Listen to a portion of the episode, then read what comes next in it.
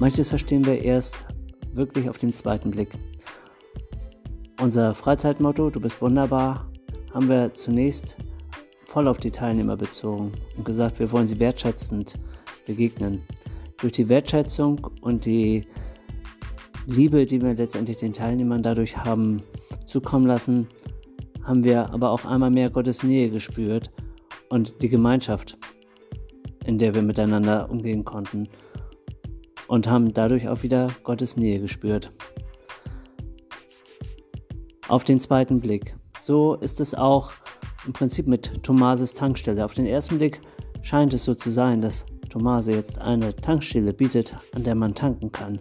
Die Wahrheit ist, Tomase tankt selbst. Und nun meine Frage, wie tankst du? Wo lädst du dich auf und wo begegnest du Jesus?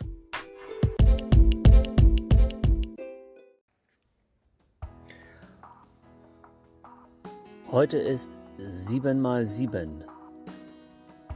Mein Geburtstag, 49 Jahre.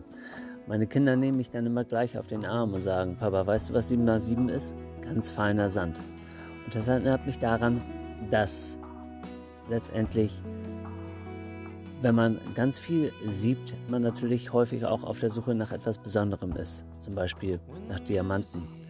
Goldgräberstimmung, so wie früher die Goldgräber, die versucht haben, damit ihr Geld zu verdienen und ähm, richtig, richtig gute Stellen gefunden haben, wo sie wirklich wertvolle Diamanten finden konnten.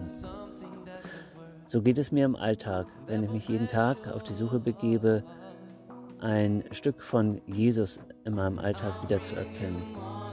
So siebe ich den Tag durch und suche nach besonderen Momenten.